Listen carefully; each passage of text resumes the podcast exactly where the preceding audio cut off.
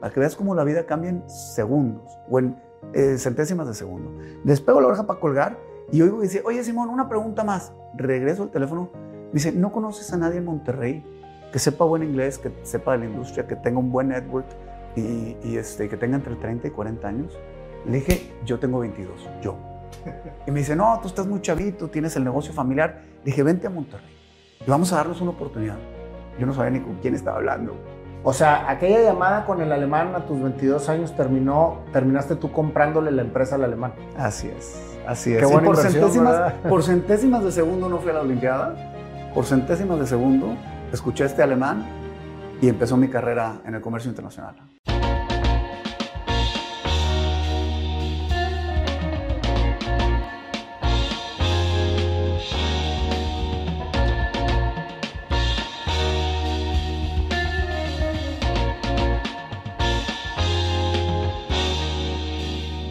Mi querido Simón, qué gusto tenerte en este programa. Al fin se nos hizo porque las agendas, que sí que voy, que no que voy. Y para mí es un honor tenerte en esta plataforma, Simón, para que nos cuentes tu historia. Gracias, Nayo. El honor es todo mío. Gracias y de verdad felicidades por lo que haces. Llevo dos minutos que llegué al stage y estoy encantado, maestro. Estoy a punto de la lágrima. Muchas gracias, gracias, por lo que haces, inspirar al mundo, Nayo. No, no, no. Fíjate que creo yo, Simón, que cuando, cuando tu pasión es expresar, precisamente que es mi pasión, lo hago con todo el amor del mundo y lo disfruto muchísimo. Y lo que se da en estos programas es, es realmente porque Diosito así quiere que se dé. Punto. O sea, no hay ni script, ni hay una preparación, porque tú me decías, oye, pues ¿cómo va a ser? ¿Cómo? No, simplemente es una plática entre dos buenos amigos, de alguien que yo admiro mucho, que eres tú, Simón, que desde que te conozco, conozco muy bien a Pepe, tu hermano también, y es una familia admirable, todo lo que han hecho, y tu historia en lo particular, es lo que me encantaría empezar a escuchar. Gracias, pues a la orden, encantado. Platícame, Simón. A mí me gusta mucho empezar siempre con la historia de cuando eras niño. ¿Y por qué? Porque ahí es donde verdaderamente venimos conectados con lo que, con lo que venimos a hacer al mundo, con nuestra esencia. Si tú te, te, te, acuerdas, cuando tú juegas a algo cuando eres niño que te emociona, es lo que realmente vienes a hacer al mundo muchas veces. Y la gente me pregunta, ¿cómo encuentro mi pasión? Conectándote como cuando eras niño acuérdate qué te emocionaba cuando eras niño. Entonces, ¿qué te emocionaba a ti cuando eras niño? A ver, ¿qué me emocionaba? Yo fui un niño medio problemático de chavito, ¿no? Era un niño enfermizo, era un niño con mucha asma, con muchas alergias. Yo nací en Ciudad de México en el 74, hace 46 años, y mi familia entró en su primera crisis económica en el 80. Entonces, nadie decidimos. Años. Sí, yo tenía 5 o 6 añitos y decidieron mi papá venirse a vivir a Monterrey. Y cuando llegamos a Monterrey, para mí todo era nuevo. Y yo le decía a mi papá, papá, ¿por qué me estás trayendo a vivir a Monterrey? Vamos a tener una casa grande con alberca. Y me decía, no, chaparro, vamos a vivir con tus tíos porque pues no tenemos lana. Oye, papá, pero entonces mi escuela va a estar fregona, grande, increíble. Pues no, es la escuela que hay y pues es lo que te toca. Oye, ¿cuántos alumnos hay? No, pues nomás hay cuatro en tu salón y yo, no puede ser. Entonces, papi, ¿por qué nos estamos viniendo a vivir a Monterrey? Me dijo mi viejo, en paz descanse, mi papito, allá está arriba porque ya vamos a poder cumplir nuestros sueños. Y cuando llegamos a Monterrey, Nayo, em, me dio una de estas crisis horribles de asma que nos da de chiquitos y mi mamá me llevaba al hospital. Hoy en día pues ya hay una pastillita y se arregla todo. Pero en ese entonces no se arreglaba nada, ¿no? Entonces te tenían que llevar al hospital, te metían en estas cámaras de oxígeno. Y cuando estaba en una de esas cámaras de oxígeno se acerca un doctor con mi mamá y le dice, oye, ¿sabes qué? Si quieres que tu hijo se cure del asma, lo tienes que poner a nadar. A nadar. A nadar, natación. A mí me choca el agua fría. Y desde los seis años me convertí en nadador profesional. Y empezamos a echarle duro a la natación y duro a la natación y duro a la natación. Hasta que me convertí en un deportista de alto rendimiento. Empecé a ganar campeonatos. ¿En dónde nadabas aquí en Monterrey? Primero empecé en Dorados, luego me fui a San Agustín y luego al TEC de Monterrey. Ahí estuve. Pues yo también soy nadador de toda la vida. De acuerdo, años. claro, ¿no? Bruto. Y al final, pues ganando nacionales, centroamericanos, panamericanos, fuimos a muchos juegos este, internacionales y me quedé a una nada ir a los Olímpicos en, en, Atlanta y eso me frustró. Entonces, si me preguntas de mi infancia, pues esa es mi infancia, una infancia muy disciplinada, una infancia con mucho, con mucho entrega por la natación, por el deporte, con muchos amigos, conociendo gente nueva, enfrentándome a una realidad como niño que venía de fuera. Fui buleado de chavo, o sea, si era el chavito que tenía sus manchitas en la cara y, y que los demás lo jodían en serio. Pero al final creo que eso te arma el carácter que tenemos hoy, ¿no, Nayo? Definitivamente. Ahora, Así es. el darte a la gente. 100%. Hasta el día de hoy soy así, la verdad, me encanta. Es que, es que es precisamente eh, la conexión que tú tienes a lo que vienes al mundo es a darte a la gente. Por Me supuesto. consta, o sea, porque he seguido tu trayectoria y eres una persona que siempre está viendo por la gente. Y eso es maravilloso. Claro. Sí. Cuando piensas en los demás, como dice el Dalai Lama, ayudar a los demás o eh, eh, pensar en los demás o ayudar a los demás es el camino para encontrar tu propia alegría y tener una vida feliz. Eso es lo que él le llama egoísmo inteligente. Entonces, cuando tú piensas en los demás, los demás piensan en ti y se vuelve un círculo eh, virtuoso increíble. Y ahí es donde me gusta estar. ¿Qué estudiaste, Simón? Yo estudié comercio internacional en el TEC, me gradué en mayo del 96, Ujú. este, aquí en Monterrey, sí.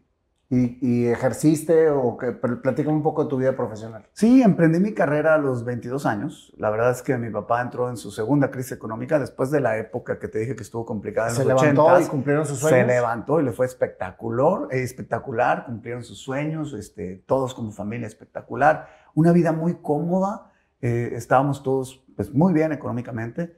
Y en Yo me el acuerdo que fui a 94, tu casa, no sé si fue tu casa o la de Pepe en la Vista Hermosa. Sí, sí, sí, en Era de- Cumbres. ¿Era, ¿Era de Pepe o era de tus papás? Es que no sé, no sé cuál fuiste. Una casa antes de que Pepe se fuera a México. Ah, no, esa era la casa de Pepe, la Eh, construyó. ahí en Vista Hermosa, Exacto, ¿verdad? una casa blanca. Sí, sí, sí, muy sí, padre. sí, Pepe así es. tenía una casa muy bonita aquí. Pero bueno, cuando yo crecí en la casa de mis padres, pues mi papá sí me pudo hacer esa casa con alberca que yo soñaba y, y, y la verdad es que vivimos una, una juventud muy cómoda, Nayo. Y lo que pasó ahí fue que mi papá en el 94 pidió un préstamo en dólares y viene el error de diciembre. Mm. Se devalúa la moneda, se van las tasas de interés al 140% y es imposible pagar esa deuda. Entonces me dice, oye, ponte a exportar. Yo recién graduado del TEC, recién notificado que no voy a los Olímpicos, y entonces digo, oye, pues me voy a poner a exportar. Pues yo soy Juan Camaney, no, no sabía nada. no tenía ni idea de lo que era esto. Y me puse a exportar y me di cuenta que las navieras y los freight forwarders de ese entonces me daban servicios, pero malísimos. Nos dejaban en el teléfono, Nayo, no sé si te acuerdas que había un anuncio, ¿no? Que decía, momentito, y te dejaban ahí Sí, horas. claro, y con la, con la canción esa... Sí, sí, No, no, sí, no, la del chopo. Los chopos, sí, no, sí. Exacto. Y te dejaban en el teléfono y yo me molestaba y decía, ¿por qué no hay una empresa en México que me pueda atender a mí como pyme y que me diga la verdad, ¿dónde está mi container? Y dije, si nadie lo hace, lo voy a hacer yo. Pero O ¿cómo sea que lo- empiezas? sí, es, y aparte, fíjate nada más la coyuntura que tenía Simón, que eso es bien importante. Tu sueño como deportista, que era ir a las Olimpiadas, truncado, porque dijeron no vas a las Olimpiadas. Sí. Tu padre con una crisis, eh, con la segunda crisis económica que, que- que tiene, en donde te dice, ponte a exportar.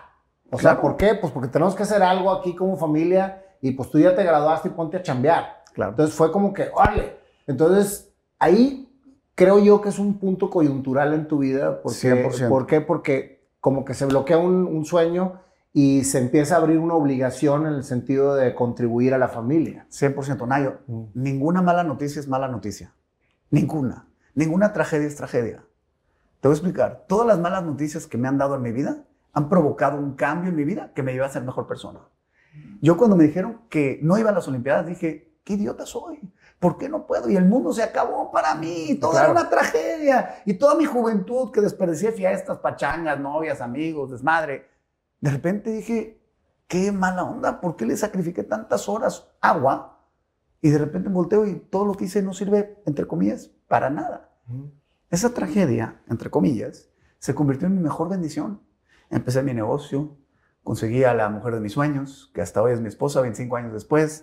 Tuve mis tres hermosas hijas. O sea, todo lo bueno que llegó en mi vida Llegó después de después de la mala noticia. Entonces, a veces caemos en algo muy profundo y no sabemos por qué, pero allá abajo en los abismos hay algo que tenemos que encontrar, hermano. Y hay que abrir los ojos para ver qué mensaje nos está dando la vida, para encontrar lo bueno de lo malo y sacar provecho y ser la mejor versión de ti. Entonces, en ese momento, Nayo, empiezo con esas exportaciones y todos me daban mal servicio. De repente, un proveedor nuestro eh, alemán nos llama, que era un- una persona que me atendía en logística internacional, que era el menos malo, y yo lo admiro y lo quiero hasta hoy muchísimo a mis socios. Me habla por teléfono y me dice, oye, ¿te acuerdas de mi corresponsal en Monterrey? Le digo, sí, por supuesto, fulanito de tal. Me dice, ya no va a ser mi agente. Le digo, "¿A- ¿con quién voy a reservar a partir de ahora? Me dice, conmigo. Imagínate, güey, el dueño de una empresa alemana que me esté hablando a mí, mocoso de 22 años, y estaba feliz en el teléfono, estaba fascinado, que me estuviera diciendo, oye, me vas a llamar directamente a mí, haces tus reservas. Yo, como pavo real. O sea, ya no tenías al intermediario. Ya no tenía el intermediario y iba a hablar directo con el dueño. Dije, este me va a atender muy bien. Cuando despego la oreja, para que veas cómo la vida cambia en segundos o en eh, centésimas de segundo, despego la oreja para colgar y oigo y dice, oye Simón, una pregunta más. Regreso al teléfono. Me dice, ¿no conoces a nadie en Monterrey que sepa buen inglés, que sepa de la industria, que tenga un buen network y, y este, que tenga entre 30 y 40 años?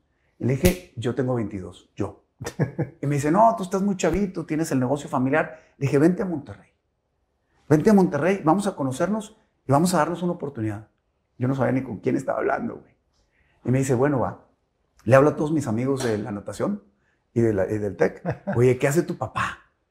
Y me dice, no, perfecto. Y me dice, oye, mi papá es director de no sé qué empresa y voy a hablar, no quiero dar muchas marcas, pero Cemex, Vitro Alfa, todo, Silsa, Silsa. Está con madre, no va a dar marcas. Güey, todas esas marcas, ¿no? Con madre. Entonces, todas, y yo encontré que los papás de mis amigos eran los meros, meros capoteros en ciertas empresas. Y cuando me doy cuenta de eso, le digo, oye, hazme una cita con tu jefe. Y me dice, ¿para qué? Y le digo, no sé, güey, pero un alemán lo quiere conocer. Entonces me puse a hacer una agenda Llegó este alemán, le hice una agenda espectacular. Todo el mundo me recibía, tenía muy buen nombre y reputación. Este es un consejo para su auditorio. De verdad, hay que cuidar el nombre y la reputación, porque cuando menos lo necesitas, te lo esperas, es cuando lo necesitas. Claro, definitivamente. Me, me, reciben estos hombres con bombo y platillo en las oficinas más padres de Monterrey. Y la verdad, este alemán se quedó encantado. Manfred Diekel es un gran amigo mío hasta hoy. Y nos ofrece a mi hermano Pepe y a mí una sociedad al 50% con él. Y yo decía, al 50%, no puede ser, güey. ¿Yo qué voy a poner? Y si tú pones tu talento, yo pongo la lana y el conocimiento y vamos a ser un monstruo. ¡Wow! Y así empezó Enco. O sea que no tuviste ni siquiera oportunidad de trabajarle a alguien, sino que abriste tu empresa luego, luego saliendo pues de con mi papá y luego hice ese shift y luego llegué con mi viejo en paz descanse y le dije, papá, me voy, voy a abrir un negocio allá en la esquina. Dice, ¿cómo me vas a abandonar? ¿Cómo te vas a ir? ¿Qué era lo que hacía tu papá en ese entonces? Textiles. Textiles. Ropa, no este, tenía nada moda, que ver nada con, con la que ver. exportación, nada. pero nada que ver, Nayo. Y entonces yo me empiezo a chambear eh, en este proyecto nuevo. Mi papá primero no aceptaba, mis hermanos también me decían, oye, ¿cómo te vas a ir? Y de repente dijeron, bueno, va. Y todos con el apoyo, me fui, salí. Este, empezamos este, este journey, este viajecito en el 98, Nayo. El 98. En el 98. Tres años después de la crisis. Tres años después de la crisis. Para el año 2000 ya éramos del mismo tamaño que la empresa alemana. Para el año 2004, cuatro veces más grandes. Y en el año 2008, gracias a Dios. O sea, superaste a la empresa alemana aquí en México. Así es. Ujú, en, en tamaño. Exactamente. Y en el 2008 pudimos comprarles sus acciones y eh, mi familia se quedó como con el ownership completo de la empresa. ¿no? O sea, aquella llamada con el alemán a tus 22 años terminó, terminaste tú comprándole la empresa al alemán. Así es. Así es. Qué buena por, centésimas, por centésimas de segundo no fui a la Olimpiada. Por centésimas de segundo escuché este alemán y empezó mi carrera en el comercio internacional. Fíjate nada más lo que me acabas de decir, Simón. Las centésimas de segundo, la importancia que tienen en la dirección de tu vida. 100%. Te voy a contar otra. Yo conocí a mi señora igual. Se nos fue un camión Es el hombre centésima. Soy el hombre centésimo. Pero es que se me fue un camión y de repente estábamos de viaje en Europa. Se me va el camión, se me va el segundo camión. Por idiotas, ¿no? Por distraídos, chavitos de 18, 19 años. Y de repente veo pasar una chava muy guapa con... En con- Europa. En Europa. Veo pasar una chava muy guapa ahí en la estación de camiones con un chavo ahí. Y yo, yo me voy a casar con alguien como ella, está hermosa. Y de repente se sube al camión ella y se queda el güey. Y yo me volteo con mis amigos y les digo, ya ven, ya fregué, se subió la guapa. Y yo le decía, es que mira qué ojos tan hermosos. No, que son pupilentes, decían mis amigos. Y yo, no, qué guapa está. Mira, está increíble, mira qué bonita. Y ellas decían, no, está bien fea, no, que está bien bonita. Y ya, discutiendo, ellos me estaban molestando a mí, no a ella. Claro, claro. Hasta que se voltea y me dice, oye, ya paren de hablar de mí, hablo español. Ah, Y yo estaba escuchándoles todo. Estaba escuchando todo. Y ahí empezó la historia, mi historia este, personal de amor con mi esposa, la, la persona que más admiro al mundo. Qué Este, bonito que hablas así de ella. Y ahí, y ahí la conocí. este, O sea, a una regia la conociste en Europa. No, es colombiana mi esposa. Ah, es colombiana. Es colombiana, No sabía sí. que era colombiana. Es colombiana y sus abuelos, Nayo, nacieron en el mismo pueblo que mis abuelos, en Siria. ¿Cómo? Judíos sirios nacidos en Alepo, Ellos se fueron a Bogotá, los míos se vinieron a México. Esto, esto es lo que se llama diosidencias. Diosidencia, sí. así Cómo se va conectando todo, ¿verdad? Todo está planeado, es un plan maestro hermano que... Oye, ¿y te subes con ella al camión o no? Me subo, con- no, la conocí arriba del camión, cuando estábamos hablando ya arriba del camión, y el güey no se subió. Entonces ya güey empecé a platicar. una- un amigo que un amigo acompañó. de ella, sí, que estaba allá, ya Oye, estaba viendo allá. fíjate cómo, cómo siempre como que uno anticipa las historias sin saber cuáles son las verdaderas historias. O sea, si tú te hubieras quedado con que la chava iba con su novio sin, sin estar Sí. atento a lo que fuera a suceder después, a lo mejor nunca lo hubieras conocido. Centésimos de segundos. Centésimas de segundo. Nayo, perdí dos camiones.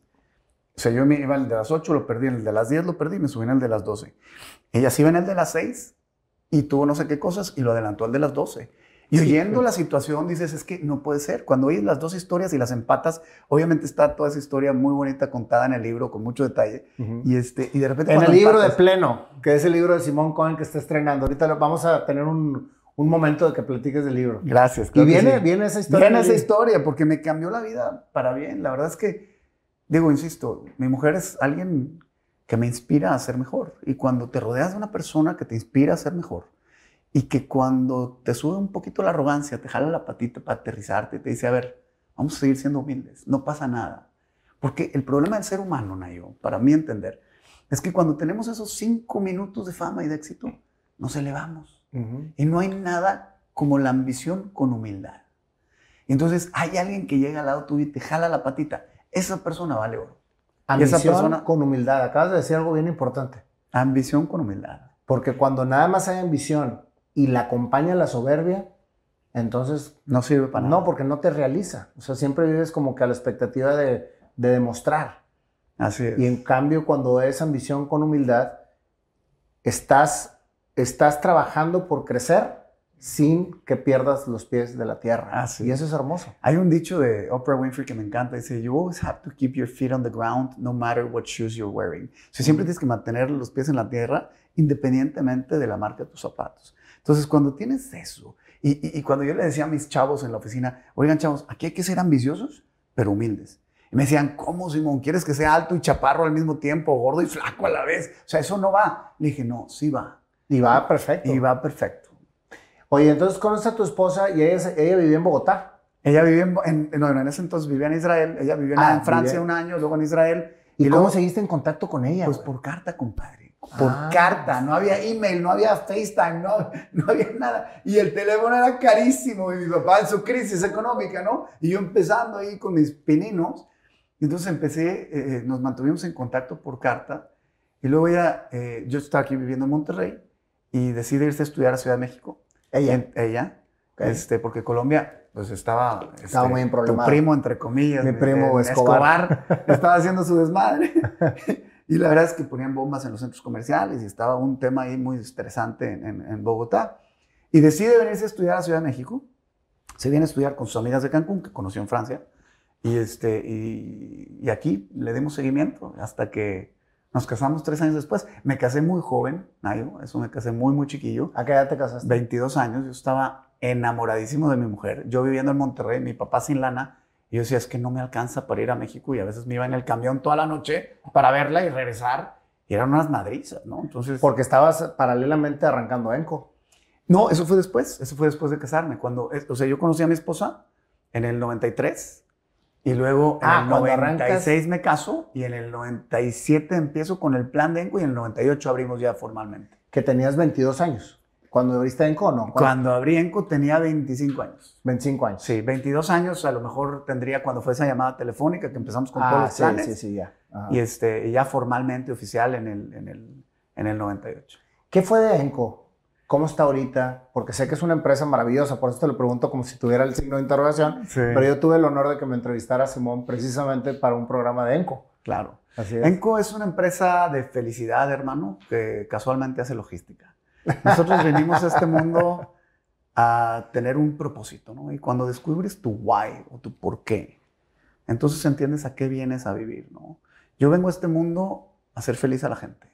Yo vengo a este mundo a tratar de que encuentren balance. Yo vine a este mundo a encontrar personas que sean mejores que yo y aprender de ellas, a ser como una esponjita.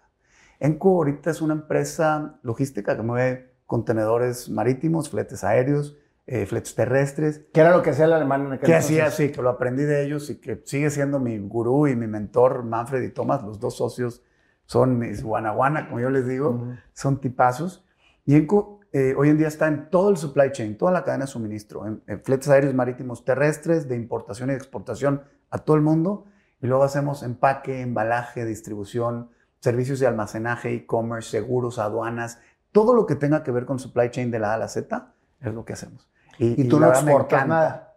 Ningún producto. No, yo no hago productos, yo hago servicios. No, es que tu historia empezó, ponte a exportar. Sí, claro, pero hoy no exporto nada. Hoy exporto lo de los demás. O sea, empresas, retailers, manufactureras, aeroespacial, metalmecánica, to- automotrices, todas esas empresas que tienen que tener. Importas y Comercio exportas. O sea, internacional. tú, tú, tú haces todo el supply chain. Correcto, todo el supply chain. Oye, de hecho, ahorita ha subido muchísimo el flete de China para acá, güey. Exactamente. ¿Y por qué? ¿Va, va a volver a la Se normalidad? rompieron las cadenas de suministro. Este, eh, cuando vino, vino el COVID, las terminales empezaron a bajar el ritmo de descargas y cargas.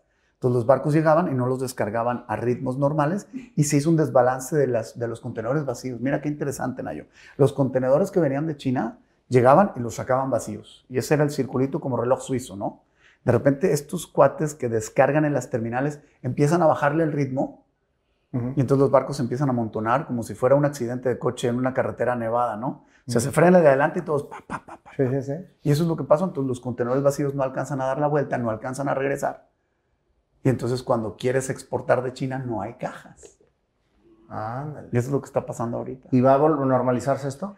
Calculo que en 6, 8 meses sí. Porque yo acabo de cotizar un flete a China, está en 11 mil dólares. Sí. Es una te- barbaridad. Te, fue bien. Así de plano, o sea, está, está Sí. De, de 1000, 1500 que estaba hace un año, ahorita está en 12 mil dólares. Sí, sí, sí. Pero bueno, eso se va a tranquilizar, ¿no? Y se va a estabilizar otra vez, ¿no? Pues sí, pero mientras son peras o manzanas, los clientes no se dejan incrementar los precios. Entonces, obviamente, obviamente Pues, este, tienes que absorber Todo el eso. mundo, todo el mundo sabe, Nayo, todo el mundo sabe, todos los clientes saben eso, todo el mundo sabe que, que, que los fletes han subido. Y es como cuando bajaron los fletes, ¿no? Como cuando tú cotizaste el dólar a 25 pesos, ¿no? Y de repente bajó a 20, Claro. Pues digo, no creo que le hayas bajado el precio al cliente, ¿no? No, pero es muy interesante saberlo porque tú como yo soy comercializador, desarrollador comercializador, y obviamente la logística es una parte muy importante del costo del producto. Claro. Entonces, cuando, cuando suceden este tipo de variaciones, pues tienes que obviamente apechugar porque en realidad, o sea, no puedes, no puedes estar moviendo el, el costo del producto todos los días por una variación de logística. Entonces, Claro. tienes que hacer muchos ajustes. Pero todo es temporal, o sea, todo esto se vuelve a estabilizar porque no es sustentable, esto No, no, es sostenible ni de chiste, no, no, no puede quedar fletes de ese tamaño. Pero sí hay un problema global, porque cuando tú vas a un patio de contenedores en China y no encuentras vacíos, y hay 50 vacíos, tú te pones a pelear con el que va a Rotterdam, con el que va a Amberes, con el que va a Moscú, con el que va a Long Beach y con el que va a Sudáfrica, porque todos quieren ese vacío. Ujú. Entonces se hace una demanda global. Es la primera vez en la historia que la demanda de contenedores es global. No hay un solo trade en el mundo, ningún solo tráfico en el mundo que no esté embroncado ahorita. Ninguno. Ujú. Entonces ese es el problema. Qué interesante. O sea, hay que buscar más, más, más productos en México. Así es. No, y, y buscarle por todos lados, ¿no? Porque eventualmente hay empresas que tienen la forma de resolver el problema, ¿no? Y, y la verdad es que nosotros hemos hecho un buen trabajo. ¿Cuánta gente tienes en Encoe? Pues somos como 700 personas ya con todos los almacenes, sí.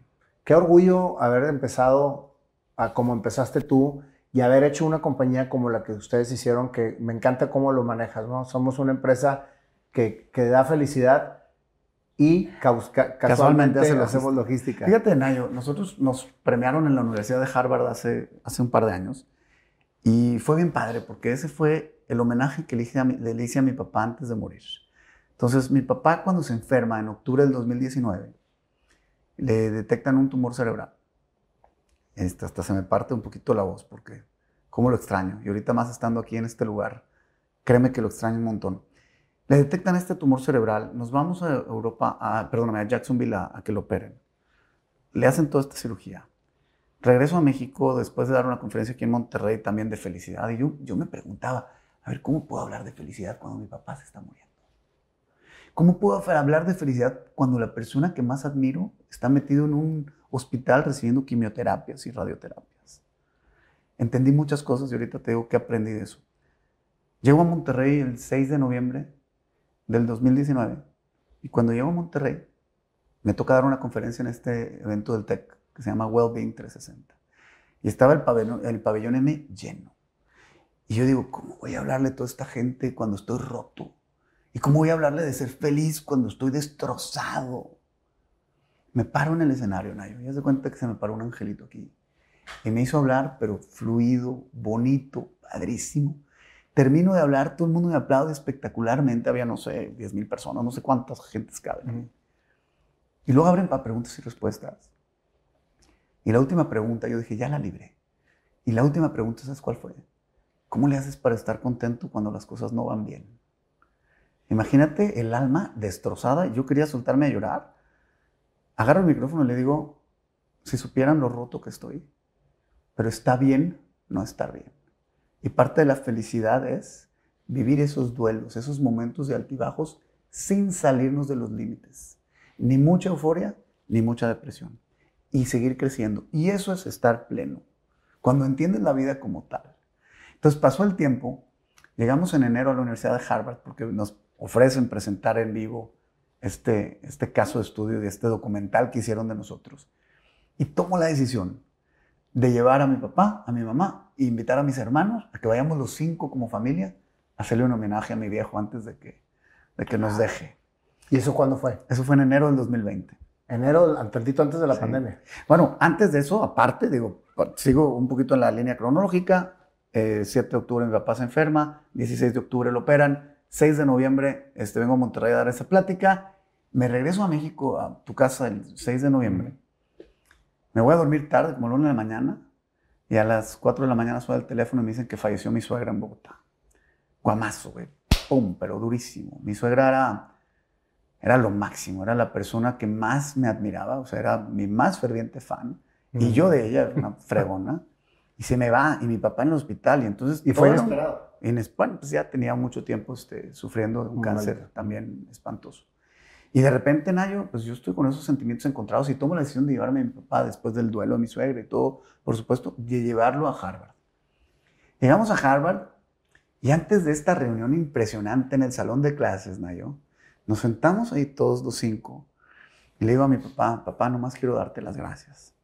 Quiero darte las gracias por todo lo que hiciste con nosotros en esta vida, por enseñarnos, por esto, por otro. Y te digo una cosa, viejo, no nos están premiando hoy por ser la empresa más grande de México, ni la empresa que más contenedores mueve del mundo, ni nos están premiando por ser millonarios, ni por tener un yate enorme, ni un avión, ni nos están premiando por ser, este, no sé, los más grandes empleadores del mundo. ¿Sabes por qué nos están premiando, papá? Nos están premiando por ser buenos seres humanos. El caso de Enco es cómo tratar bien a tu gente. Y entonces nos sentamos a llorar, nos abrazamos. Mi papá salió de sexto de primaria y tuvo siete standing ovations en un día en la Universidad de Harvard. Y ese fue mi homenaje a mi viejo. Terminamos de hablar y mi papá estaba ya un poquito delicado de salud. Se sienta en un sillón, se sienta mi mamá al lado, mis hermanos que los adoro, se sientan con ellos y yo vengo entrando y nos abrazamos los cinco a llorar, güey. Y ese fue el más grande homenaje que le pude dar a mi viejo. Imagínate, eh, imagínate estar los cinco abrazados diciendo gracias y sabemos que te vas a morir. Sabemos que ya te vas, güey. Sabemos que no hay cura a lo que tienes. Solamente te quiero decir gracias. Qué hermoso. Entonces, la gratitud trae abundancia, la queja trae pobreza. Hay que ser agradecidos, güey. Ese día, eh, pues me cambió la vida en todos los aspectos. Porque dije, ya entendí lo que tengo que hacer en este mundo. Ya entendí mi objetivo, ya entendí mi propósito. Picasso tiene un dicho que me encanta, dice, nuestra misión en la vida es encontrar nuestro don. Nuestro propósito en la vida es transmitirlo. Y mi propósito en la vida es transmitir felicidad, Mayo. Impresionante cómo, cómo puedes, ante una situación tan dura, tan triste, tomarla y homenajear a esa persona que te dio la vida y que te hizo, más que nada, tener la claridad de por dónde irte. Porque finalmente, pues tu papá fue el, que te guió y el que te, y el que te fue más o menos dando ahí el, el, norte para dónde irte, ¿no? Sí, cuando nacemos, nadie empezamos a morir.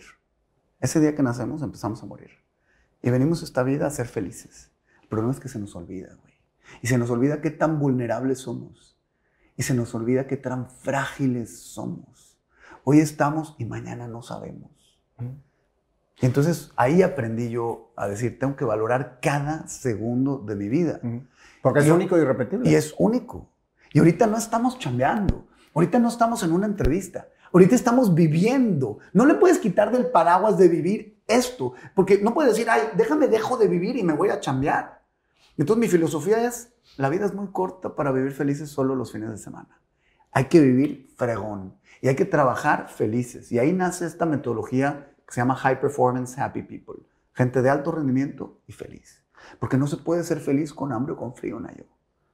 Entonces tienes que ser de alto rendimiento y ser bueno en lo que haces para poder tener lana, para poder comprar comida y eso cierra el círculo de la felicidad. Oye, ¿no crees que el concepto de felicidad como tal, porque yo traigo una, una teoría en el sentido de la felicidad, porque muchas veces nos frustramos como seres humanos porque nos dicen que siempre buscamos la felicidad y hay muchos aspectos alrededor del ser humano que hace que la felicidad muchas veces sea ausente.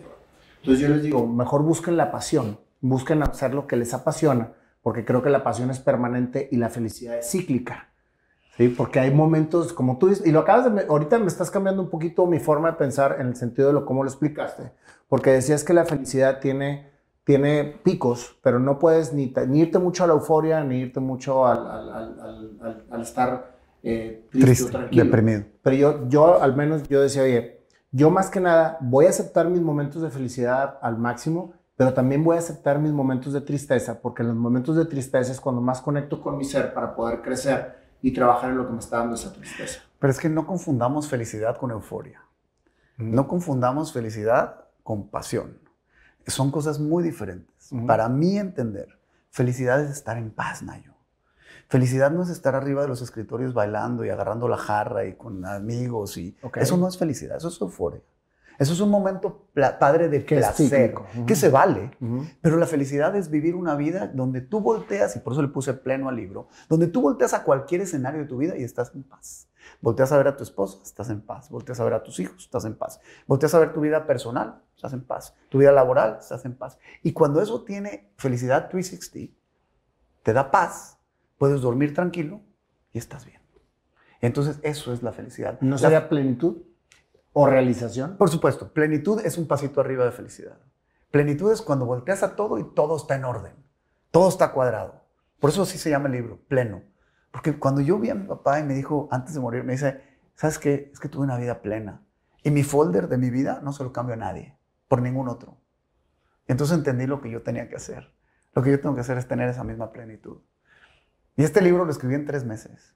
Yo no soy Gabriel García Márquez, ni, Mario Vargas Llosa, yo soy un empresario que me encanta apoyar a la gente, que me encanta inspirar, que me encanta hablar, que me encanta buscar negocios, que me encanta hacer cosas padres para el beneficio de la humanidad.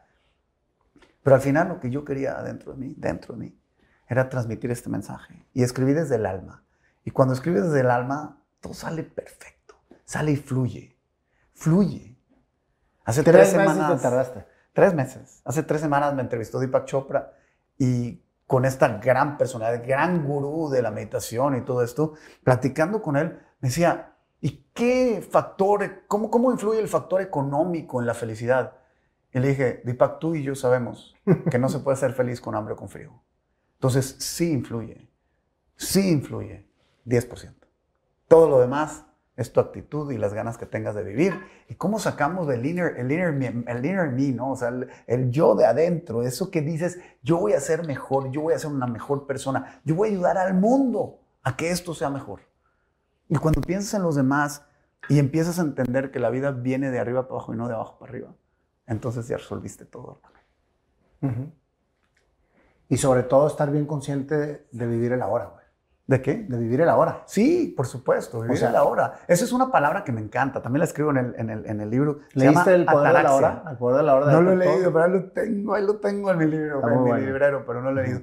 Este, hay una palabra que me encanta que se llama ataraxia. Talaxia. Ataraxia. Ataraxia. Nadie sabe qué es ataraxia. No, ¿cierto? no, no. Aquí en el estudio. Yo, yo, pensé que estabas diciendo el galaxia. No, hombre, galaxia. Por ahí anda. Ataraxia. Ataraxia. Ataraxia es la ausencia de miedo es vivir el presente. El pasado te trae depresión, el futuro te trae ansiedad, este, ansiedad. Estar en el hoy y en el ahora. Eso es ataraxia. Cuando entendemos eso, Nayo. Me encanta la, la palabra, la, la, voy a poner de moda, güey. Es bruta. que hay que vivir con ataraxia. Exacto. En, en ataraxia. Ah, en ataraxia. Exacto. Hay que vivir en ataraxia. Sí, y es, es, una, es una palabra que poca gente conoce. Y al final del día lo que te transmite es estar en paz. Así de fácil. Y eso es estar feliz. Ahora, no podemos dejar de visualizarnos, no podemos dejar de soñar, no puedes dejar de pensar en lo que viene mañana, pero eso es visualización, no ansiedad. El pasado, aprender de él, perfecto, it's okay. Aprende de lo que te pasó en el pasado y si te tropezaste con una piedra y te rompiste dos dientes, sigue adelante, pero aprende, no te quedes ahí. Porque ya no existe. Ya no existe, ya se fue, ya no lo puedes cambiar. Mi papá se fue, se murió, se fue. No lo puedo regresar. Puedo agradecer que lo tuve. Puedo agradecer que estuve con él. Hay cosas que podemos controlar, Nayo, y cosas que no podemos controlar. Las que puedes controlar, enfócate y arréglalas. Las que no, hazlas bolita, güey. Échalas para arriba y que el universo se encargue. Y no hay nada más que hacer. Sí, yo creo que una de las frustraciones más grandes de las personas es querer controlar el entorno que los rodea. Y es imposible. 100%. Desde querer controlar a tus hijos, a tu esposa, a, a tus hermanos, no puedes. No puedes. Puedes controlar tus emociones, tus acciones, pero controlar a los demás, brother, es lo que frustra a la mayor parte de la gente. Y confía en el sistema. Hay una frase que me encanta que dice, cuando consigues lo que quieres, es la vida dirigiéndote. Cuando, Cuando no consigues lo que lo quieres. que quieres, es la vida dirigiéndote. Cuando no consigues lo que quieres, es la vida protegiéndote. Confía en el sistema. Confía en el universo. Las cosas son para bien. Te están mandando un mensaje. Acéptalo, recíbelo, recibe el golpe y sigue adelante. No hay más. Ujú. A ver, venimos a este mundo a ser felices, ¿cierto? Todos. Sí. No conozco a mucha gente que diga. Bajo "Ay, el concepto que acabas de explicar de la felicidad, me acabas de cambiar mi perspectiva sobre la, la- la felicidad, que es precisamente estar bien, estar en paz. Estar en paz, porque Estar en paz. it's okay not to be okay. Sí. Está bien no estar bien. O sea, hay un tipo que se llama Matthew Ricard, que es un monje tibetano, que es considerado el hombre más feliz del mundo por la cantidad de endorfinas que produce o no sé qué. Y de repente dicen, oye, es que este hombre nunca se enoja. Sí, se enoja. Si tú agarras una silla y se la revientas en la cara, se enoja, güey. Se enoja. Y entonces está bien no estar bien. Somos seres humanos. Parte de ser feliz, parte de ser feliz es aceptar que somos humanos. Parte de ser feliz es entender que tenemos cosas buenas, regulares y malas. Entonces vinimos a este mundo a ser felices, ¿cierto? Se nos olvida lo vulnerables que somos. Se nos olvida. Entonces ya que estás en este mundo y viniste a ser feliz, tienes dos maneras de resolver los problemas que tienes en la vida. Porque todos tenemos problemas. Una es con caras largas, jetas, enojado, mentando madres y diciéndole a todo el mundo que están mal y queriendo corregirlos. Y la otra es poniéndole una sonrisa y decir, acepto los problemas como vienen y los voy a resolver con buena energía y con buena lid. El problema, como quiera, ahí está. Ahí está. Ujú. A eso vinimos al mundo, ¿no? O sea, parte de ser feliz y parte de vivir es resolver tus temas, ¿no? Tus broncas, tus problemas. Y entonces ahí nos tenemos que inspirar y entender que si le pones cara bonita, te drenas menos, produces más. Yo les digo a la gente que hay dos maneras de, de- de tomar una situación dramática o un parteaguas en tu vida. Como víctima o como superhéroe. 100%. Sí. Seamos superhéroes, compadre. Seamos De eso superhéroes. se trata, güey. Exactamente. Precisamente el hecho de vivir la vida como te toca vivir es lo que realmente te hace crecer. claro. Pero la sociedad, Simón, desgraciadamente quiere víctimas, no quiere superhéroes. Y ese es el problema de la sociedad, ¿no? Nos fijamos demasiado en los demás y en el qué dirán y, y cómo están los otros y no nos pensamos en la paz interior que tenemos que conseguir. Y cuando estás en paz, encuentras la plenitud. Que es un escalón arriba. Un escaloncito arriba. Es estar en paz, hermano. ¿Cómo juega el papel de tu familia en todo tu proyecto de vida?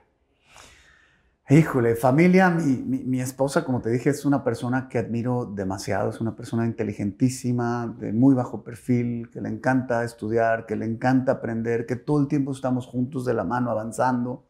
Mis hijas, inspiración pura, tengo tres hijas, 20, 18 y 16. 20, 18 y 16. Sí, pura inspiración. Es- son, son lo máximo que te puedo decir, pues todos pensamos lo mismo, ¿no? Este, mi madre hoy en día que, que se quedó viuda y, y es una persona increíblemente dadivosa, que piensa siempre en los demás, que me enseñó siempre a pensar en el otro antes que en pensar en sí misma. Mis hermanos, que te digo, son lo máximo, te he contado de Pepe y de Dani, son gente que admiro muchísimo. Y que ¿Pepe ¿sabes está qué? contigo en el negocio? Estamos juntos los tres, sí. Ah, los tres son Sí, socios. Sí, sí, sí. ¿Y sí. lo decidieron así porque ustedes decidieron los hermanos hacerse socios o porque fue algo que tu papá les dijo o cómo fue? Hermanos por nacimiento, socios por convicción. Y la verdad estamos muy felices porque somos equipos complementarios. Mis fortalezas son sus debilidades y sus fortalezas son mis debilidades. Y entonces cuando pegas con el puño cerrado, pegas mucho más duro. Ayer estaba platicando con un doctor, doctor Mao, que es 38ava generación de doctores chinos. Y me estaba diciendo que hay una historia que le llega el papá en su lecho de muerte a los hijos, tenía ocho hijos, y les llama y les dice, niños, vengan por favor. Y les regala un chopstick a cada uno, un palillo de estos de sushi, pero uno a cada uno. Le dice, a ver, rómpelo. Entonces todos los niños, ¡pum!, lo rompen. Agarra el otro palillo, los junta, los pone juntos los ocho y les dice, a ver, ahora rómpelos. Y batallaron y no pudieron romperlo. Esa es la unión de los hermanos. Eso es trabajar en equipo. Eso es cuando tus fortalezas son mis debilidades y mis fortalezas son tus debilidades. Y ahí somos equipos complementarios. Entonces ahí tú me proteges la espalda y yo te protejo la tuya. ¿no? Es increíble porque la mayor parte de las historias cuando la familia hace negocios juntos es que terminan peleados. En el momento que tú piensas antes en el otro que en ti mismo y genuinamente ellos piensan lo mismo, es cuando se hace la receta secreta. Es cuando el éxito llega. Cuando yo me preocupo porque ellos ganen más, para que ellos se preocupen porque yo gane más. Y entonces estamos buscando el beneficio del otro. Eso es difícil de, de- de entenderlo. Pero cuando cubres la parte básica de la pirámide de Maslow, lo demás es lujo, hermano. Somos bendecidos. Cuando yo le digo a mi gente, es que tenemos suficiente. Tenemos salud, tenemos techo y tenemos comida. Lo demás, ¿qué importa? Es, extra. pasajero. Sí. Yo era muy feliz cuando mi papá estaba muy mal económicamente. Y yo seguía siendo muy feliz cuando mi papá estaba bien económicamente. Y luego volvió a caer mal y también estaba feliz. Entonces, pues, ¿qué, qué tenemos que aprender de ahí? El dinero sí es importante, es un medio. Soy capitalista, me gusta chambear, me encanta crear empresas, pero no me gusta perder el piso. No importa de qué tamaño sea tu coche o de qué tamaño sea tu casa, lo que importa es que estés en paz. Cuando entiendes eso, un año, estás un pasito adelante de los demás. Estás así, casi, casi en la plenitud. Casi, casi. casi, casi. Platícame de tu libro. Tres meses, Simón. Sí, hombre, tres meses me lo eché. Este, este libro nace de esa inspiración que he tenido de, de, de contar mi historia. Aparte está bruto la, la- la portada, los colores, negro y verde, a mí me encanta. ¿eh? Sí, yo soy Flash también, me encanta, Sí. me encantan los colores fosforescentes. Este, te digo, está, está, es un libro que, que cuenta mi historia. Yo cuando tenía 32 años eh, sufrí un tema de salud importante. Yo estaba persiguiendo el dinero como si fuera lo único importante en la vida. Cuando empecé a chambear y le compramos a los alemanes y todo, Nayo, lo único que me interesaba era ser rico, tener mucha lana.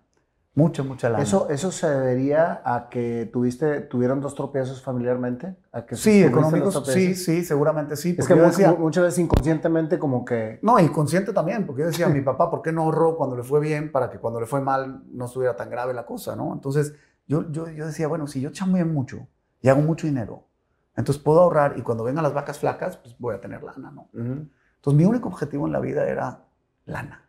Qué equivocado estaba, Nayo. Qué equivocado estaba. Te voy a contar.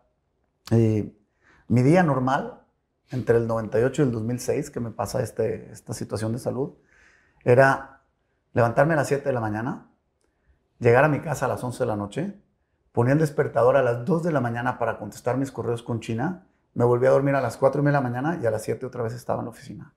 Me olvidé, Nayo, de comer, de dormir, de hacer ejercicio, de mis hijas, de mi esposa, de mis padres, de mis hermanos. Me valía madre todo. Lo único que yo quería era dinero. Decía, si Bill Gates puede, yo puedo. Si Steve Jobs puede, yo puedo. Si Slim puede, yo puedo. Y me obsesioné con la lana. Me obsesioné con el tema de dinero. Yo quería ser millonario. Me voy a China en un viaje de negocios, invito a mi señora. Llegamos allá el domingo en la noche. No puedo dormir el domingo, no puedo dormir bien el, mar, el lunes, el martes, el miércoles, jueves. Si acaso dormía una hora por Hijo, noche. luego en China que te pase eso es, es que está cañón. A ver, espantoso. Sí, sí, sí. Me levanto el viernes en la mañana con un tremendo dolor en el pecho, pero tremendo dolor en el pecho, un calambre desde el coxis hasta el cuello, sentí electricidad en el trapecio, me estaba palpitando el corazón horrible, sentí un dolor tremendo aquí. Y me dice mi señora, le dije a mi señora, yo no voy a ir a trabajar hoy. Me dice, ve, échale ganas, es el último día, mañana es fin de semana y dormimos todo el día y descansas y todo. Me siento mal, me duele el pecho, me duele el pecho. No tienes nada, estás estresado, este, tómate un café, unas aspirinas. Oye, no hemos cerrado los contratos que venimos, tienes que cerrar los contratos. Total, Nayo, me voy a mis reuniones y se me quita el dolor. Como por arte de magia, la adrenalina hizo su chamba y me empecé a sentir bien, yo a todo dar. En la noche, allá en Kowloon, tenemos una cena eh, con unos japoneses que venían de Tokio a cenar con nosotros a Hong Kong. Llegamos temprano al restaurante, un restaurante espectacular, en un lugar de, de Kowloon. ¿En Península en dónde? Sí, no, no, en el, en el Pacific Club. Ah, sí. Espectacular, que es un club deportivo privado para pura gente empresaria importante y todo. Yo llego ahí con mi corbatita, mi señora súper emperifollada, guapísimos los dos, llegamos allá y veo que de repente entran los japoneses un poquito tarde porque se les había retrasado el vuelo y entran los japoneses al restaurante y cuando me voy a parar a saludarlos me da un madrazo el corazón de ¡pum! Y yo, y siento que se me contrae todo el cuerpo. Agarro a mi esposa por la mano y le digo, llama ya a una ambulancia. Me dice, tranquilo, no pasa nada, está todo bien. Se acercan los japoneses a ver qué pasó. Cuando me voy a parar a saludarlos, me da el segundo madrazo el corazón y caigo desmayado. En la cena. En la cena. Lo siguiente que cena yo, abro los ojos en una ambulancia en Hong Kong. No entiendo nada. Estoy todo conectado. Se acerca el chino y me dice, te acaba de dar un ataque al corazón, stay with us. En ese momento yo dije, Dios mío, nunca pensé en ello, ni en lana, ni en contenedores, ni en negocios, en nada. Pensé en mi esposa, pensé en mis tres hijas, pensé en mis papás, pensé en mis hermanos, pensé en mis amigos. Pensé que si había sido feliz o no había sido feliz en mi vida. Pensé en cuál era mi legado. Si me muero yo ahorita, ¿qué voy a dejar? ¿Qué van a acordarse de mí? Llegué al hospital, me rasuran el pecho, me ponen todo y me conectan un montón de cables, oxígeno y la madre.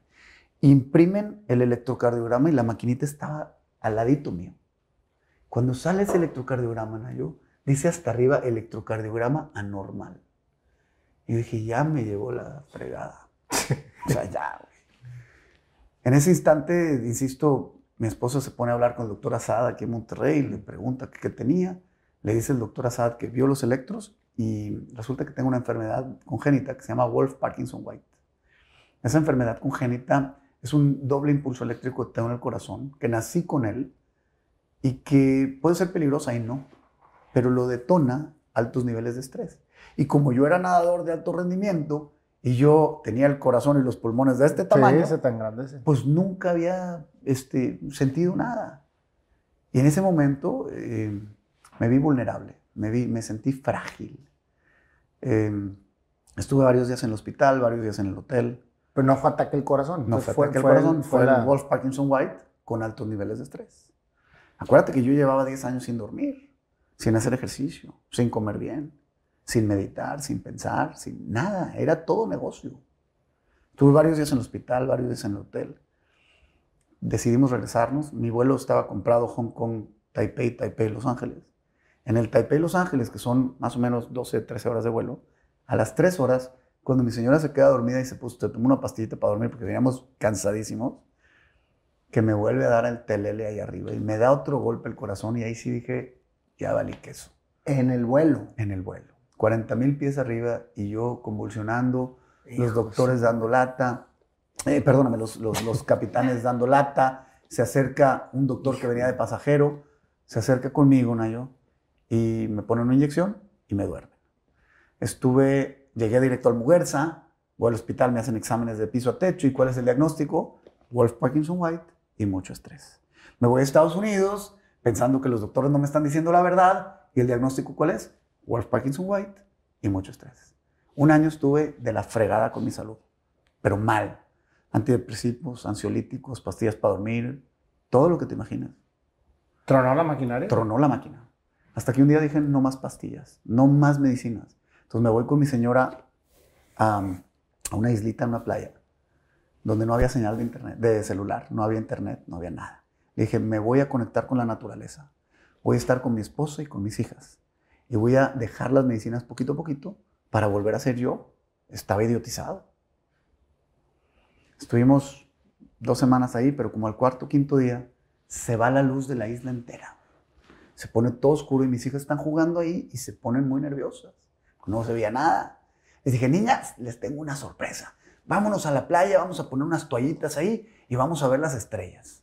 Entonces agarro a mi esposa, a mis tres hijas, nos salimos, ponemos unas toallitas en la playa, nos acostamos, estoy con mis tres hijas en la panza, mi esposa en mis hombros, estamos viendo las estrellas, buscando figuritas de Mickey Mouse y me pongo a llorar como un bebé, güey.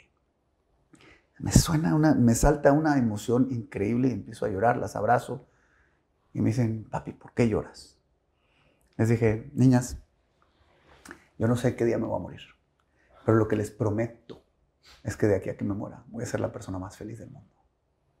Nada ni nadie se va a interponer en mi camino hacia la felicidad y hacia la plenitud. En ese momento hice esa promesa con mis hijas y desde ahí hasta hoy la he cumplido y espero cumplirla hasta que Diosito me lleve a la siguiente dimensión. Regresé con mis papás y mis hermanos. Y, Señores, tenemos que ser un equipo, tenemos que estar unidos, tenemos que ser únicos. Me junté con todo mi staff de la oficina les dije, señores, esta tiene que ser la empresa más feliz del mundo. Enco tiene que ser la empresa más divertida y más eficiente del planeta. Y ahí nace este High Performance Happy People, la filosofía esta que nos ha llevado a hacer millones de cosas y que habla de cómo la gente, este, en tres pilares, si los cuidas, van a ser de alto rendimiento. El primer pilar es wellness, estar bien tú con tu físico, dormir bien, comer bien, hacer ejercicio. En la empresa les enseñamos a nuestra gente a dormir bien. Les enseñamos a comer sanos. Les damos y les promovemos que hagan ejercicios. La segunda, el segundo pilar es mindfulness. ¿Qué hay que hacer? Lo que acabamos de platicar antes de cámaras. Meditar, tener la mente en paz. La tercera es happiness. Tener tiempo de echar las carcajadas, de estar con tus amigos, de poder disfrutar la vida, de poder vivir plenamente de poder ayudar a la gente, de tener caridad, de tener compasión. Y si tienes esas tres en balance, el cuarto pilar se da por añadidura, que es que vas a ser de alto rendimiento. Y ahí nace toda esa historia del High Performance Happy People que manejamos en Enco. ¿Es concepto tuyo? Es concepto totalmente mío. High Performance Happy People. Correcto. Correcto. ¿Y lo mencionas también en el libro? Sí, ahí viene todo explicado. ¿Saben, ¿Saben las ganas que tengo yo de leer este libro de pleno de Simón Cohen? Me muero de ganas. Gracias. Así que me lo voy a aventar el fin de semana. Todo tuyo, te va a encantar. Espero que, que realmente lo goces y me digas qué está bien y qué no está tan bien para corregir la segunda edición y que salga un poquito mejor. yo creo que todo está bien mientras que tú estés convencido que está bien. Mira, ahorita, por ejemplo, estamos platicando, hay muchas cosas que me hacen muchos, mucho clic ante... Tenemos muy, muy parecida la manera de pensar, a lo mejor con diferentes términos o diferentes conceptos, pero finalmente conecto mucho contigo porque soy una persona que también busca la plenitud constante, permanente, hacer lo que me apasiona, eh, etc. Entonces, no es la palabra o no es el, el concepto, es la manera en que lleves la vida. A lo mejor para lo que ti, para lo, para lo que tú mencionas como felicidad, para mí es pasión, pero finalmente tienen el mismo efecto, que es estar en paz, estar en pleno, en donde muchas veces por estar buscando eso, dejas cosas que a lo mejor te dan confort, te dan comodidad, te daban estatus, te daban pertenecer. 100%. Sí, pero eso no te da plenitud, no te da realización, no te da esa paz. En este mundo y en esta dimensión, Nayo, el cielo y el infierno no es un lugar físico, es un estado mental. Cuando estás en paz, estás en el cielo. Cuando no estás en paz, estás en el infierno. ¿Qué queremos de nuestra vida? Piensen, tú y tu auditorio, ¿qué quieren de la vida? ¿Queremos estar bien o mal? ¿Queremos estar contentos o tristes? Hay cosas tan mundanas y tan triviales que te hacen enojar y te amargan el día. Vamos a suponer, vas manejando, saliendo de tu casa feliz, con tu cafecito, vas a chambear y se te cierra un taxista. ¿Cuál es tu reacción? Venga tu madre. 100%. Y te vas y tú, y te bajan, se dan con las cadenas y en tu tumba va a decir, aquí murió un macho, ¿no? Pues se dieron en la madre, te tumbaron un diente, te dejaron una cicatriz. ¿Por? ¿De verdad así quieres vivir? ¿De verdad eso es lo que te va a dar la vida? Déjalo pasar, deja que pase, sonríele y vámonos. No dejes que tire su basura encima tuyo. Hay un dicho que dice, everybody's fighting a fight you know nothing about. So be kind always. Todo el mundo está peleando una pelea de la cual tú no sabes nada. Así que sea amable siempre. Cuando pase algo con un tercero, tú no sabes qué hay atrás de su historia. No sabes qué hay atrás de él. Y te enojas y lo quieres educar y tú me respetas. ¿Really? ¿Así quieres pasar tu vida? ¿De verdad? ¿Enojado y peleando con todos?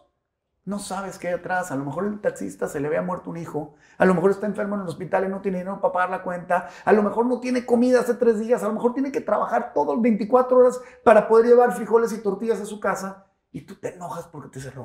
¿Te acuerdas de los siete hábitos de, la, alta, de la gente altamente efectiva? Sí, Stephen Covey. Stephen Covey. ¿Te acuerdas del, del, capítulo donde menciona el tren? Sí. Que, que, que precisamente venía un, un señor con sus hijos los hijos estaban haciendo mucho alboroto en el tren y él no hacía nada.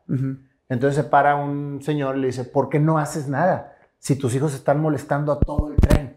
Y le dice, discúlpame, venimos de enterrar a su mamá. Créeme lo que no tengo ni siquiera la noción de lo que están haciendo. Estoy completamente de acuerdo. O sea, ese es, ese es el ejemplo más claro. Completamente de acuerdo. Y me encanta. El tema es cómo nosotros entendemos y somos empáticos. Esta palabra empatía es lo que te ayuda a ti a entender que la otra persona puede o no tener razón, pero dale el beneficio de la duda.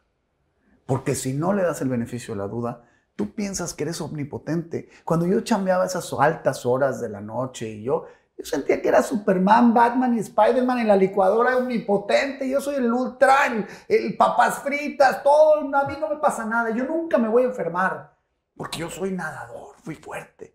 Yo sé más que todos. No voy a delegar en mi empresa porque yo soy el único que tiene la razón.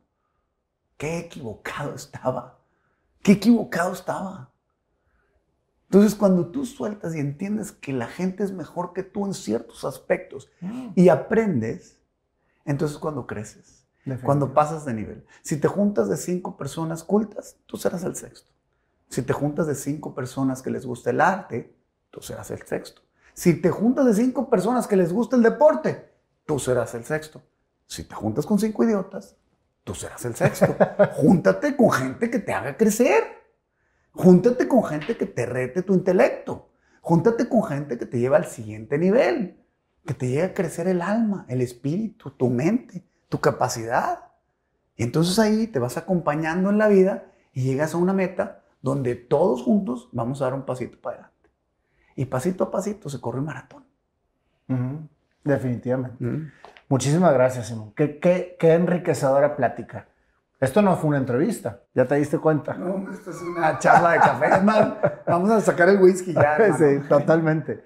Te agradezco mucho porque es una historia muy inspiradora, Simón. La verdad es que la conocía de cierta manera, pero el vivirla contigo de frente a frente, físicamente, eh, es, es maravilloso vas a, vas a tocar muchas almas con tu, con tu historia y eso es lo que, lo que a mí me encanta de este programa. Este programa se hace para dar herramientas a las personas para que sigan luchando por ser plenos, por buscar su pasión, por estar en paz, por ser felices. Así es. Así que estás contribuyendo al proyecto que estamos en conjunto haciendo para que haya un mundo mejor. Gracias y cuentas conmigo siempre, Nayo, para lo que necesites tú, tu auditorio Estoy por todos lados tratando de transmitir este mensaje, de tratar de ser felices, de tratar de ser mejores personas, de tratar de ser mejores seres humanos y de tener empatía con los que tienen menos suerte, ¿no? Dicen por ahí que un líder no es este, aquella persona eh, que manda, es una persona que saca lo mejor de los demás, pero que permanece en su ausencia. Y lo que es selfless leadership es simplemente voltear la pirámide y tú que estás fundando esta empresa, voltear la pirámide y tú ahora tienes que servir a los demás. Y eso es lo que yo hago en mi vida y trato de hacer para todo el mundo y siempre a la orden contigo, con los demás. Poder ayudar a quien yo pueda, voy a ser muy, muy feliz y poder dar ese granito de arena para sacarle una sonrisa, a ser mucho más feliz que antes. No, me queda la menor duda, Simón, que tú veniste al mundo a darte a las personas. Gracias, igual que tú, hermano.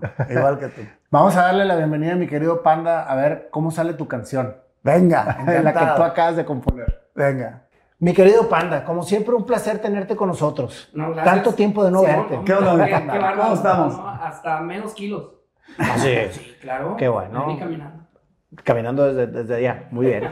Oye, Panda, a ver, yo creo que la historia de Simón me, me, me late como para que ir empezando con un tema, con una armonía tranquila y después irle metiendo la emoción porque trae varios, varios picos fuertes. Sí. Entonces yo te, yo, yo te voy Yo siguiendo. estaba aquí, quería llorar y luego reír, llorar, reír. O sea, con esta entrevista, a ver cómo nos sale aquí esta composición, Dale. esta improvisación.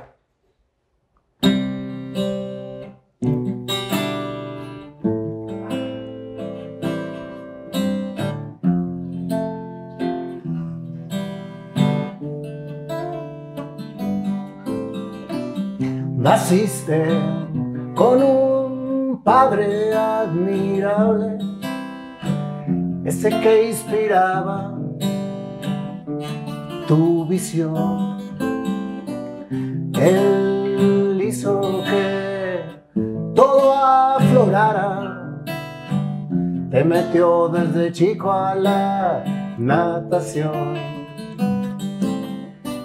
Entrenamientos que balanceaban la inquietud de un niño que se quería comer el mundo. Qué gran inspiración, tus padres acompañando a ese niño a lograr, a soñar, a ser.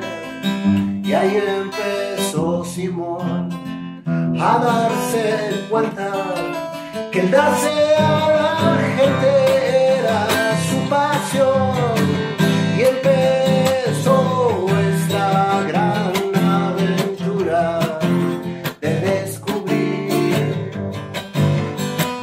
Tu padre te dice las cosas cambian hijo vámonos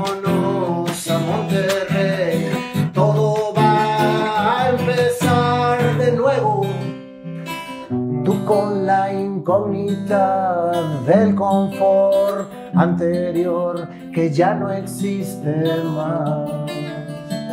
Papá estaba batallando, pero claramente te dijo, nos vamos a buscar nuestros sueños en familia, con la gran bendición de estar juntos para encontrar un nuevo destino. Y así empezó a sucumbir tu alto grado de amistades, de relaciones, congruente con esa ambición de darte a la gente. Dios es muy grande, te pone enfrente situaciones que hacen que tus ojos se abran para ir para adelante. De repente, de estar todo muy bien, papá vuelve a caer. Pero la alegría, la fe y la pasión de la familia le dice, hijo, ponte a exportar porque ahorita no hay nada más que nos pueda alentar. Los tres hermanos se unen a emprender.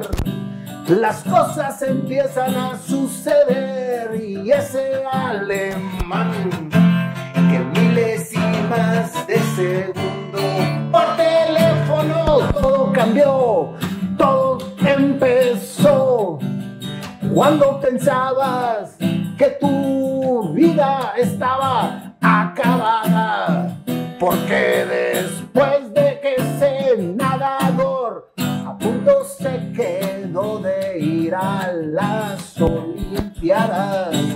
Decías, no puede ser, ya no fui. Y aparte a mi papá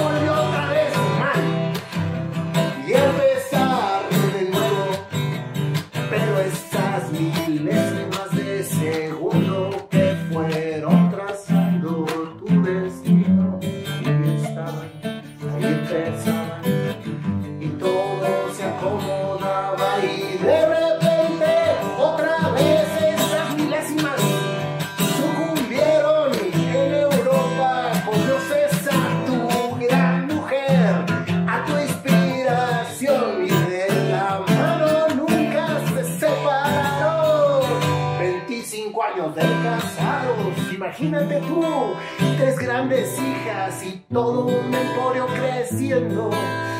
Con tu familia, amándose y respetándose. Porque pensando uno por el otro,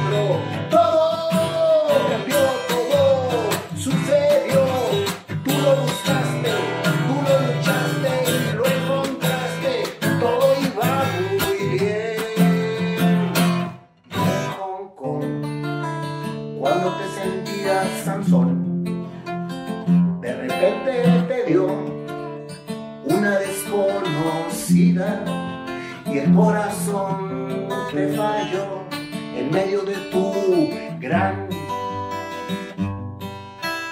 atención. Los japoneses se quedaron, ¿qué le pasa a este señor? Y tú no sabías qué pasaba. Te decía tu mujer, no pasa nada, pero tu corazón te hablaba. Y en ese momento la libraste y empezaste a vivir. Decidiste que ibas a ser feliz, que no más estrés, que tu compañía tenía que crecer de manera diferente, en donde todos fueran felices. Si se puede, si se logra y todo pasa por algo. De repente tu padre enfermó. Ese hombre que te inspiró ahora estaba vulnerable. ¿Cómo podía Simón agradecer y acompañar a ese viejo sabio? Esa gran experiencia de Harvard con toda la familia unida despidiendo a ese hombre que fue tu inspiración.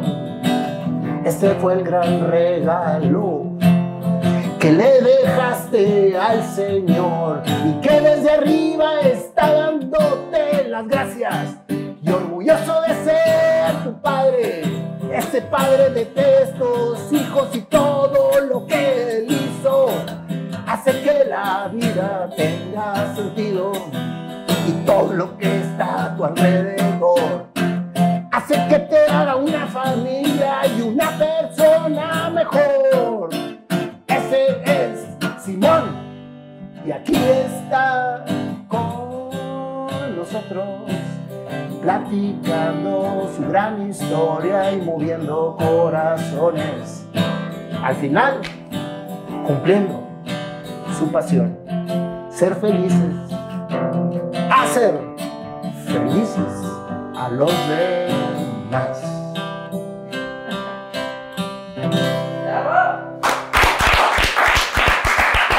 Oye, para que vean que yo también lloro. Es difícil para mí estar viendo chillar cuando se llaman tarde. ¿Y por qué no chillas? No, pues que la happy Ay.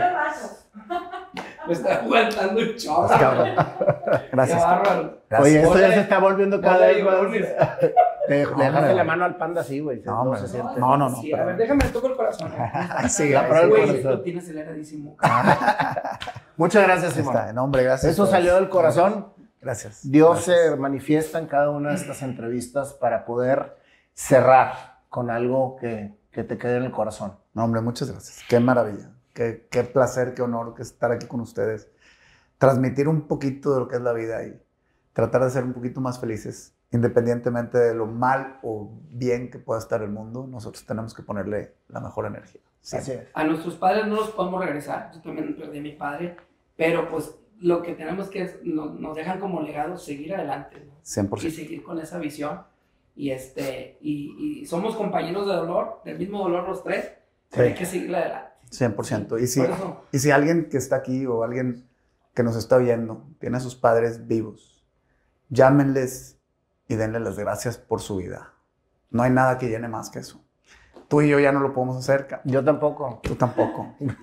Entonces, eh, Pero los tres nos están viendo desde arriba. pero hoy no lo puedes hacer y no los puedes abrazar con las manos, los tienes que abrazar con el cerebro y con el alma, ¿no? Entonces, háganlo los que tienen a sus padres ahorita y llámenlos, denles que gracias, díganles que, que los quieren mucho y es todo. No se peleen por tarugadas con ellos porque un día no van a estar. Es correcto. Aparte ya viene el Día del Padre también. Ahí viene el día del padre. ¿eh? Así es. Así es. Muchas gracias, Simón. Dios te Gracias bendiga. ustedes. Corte.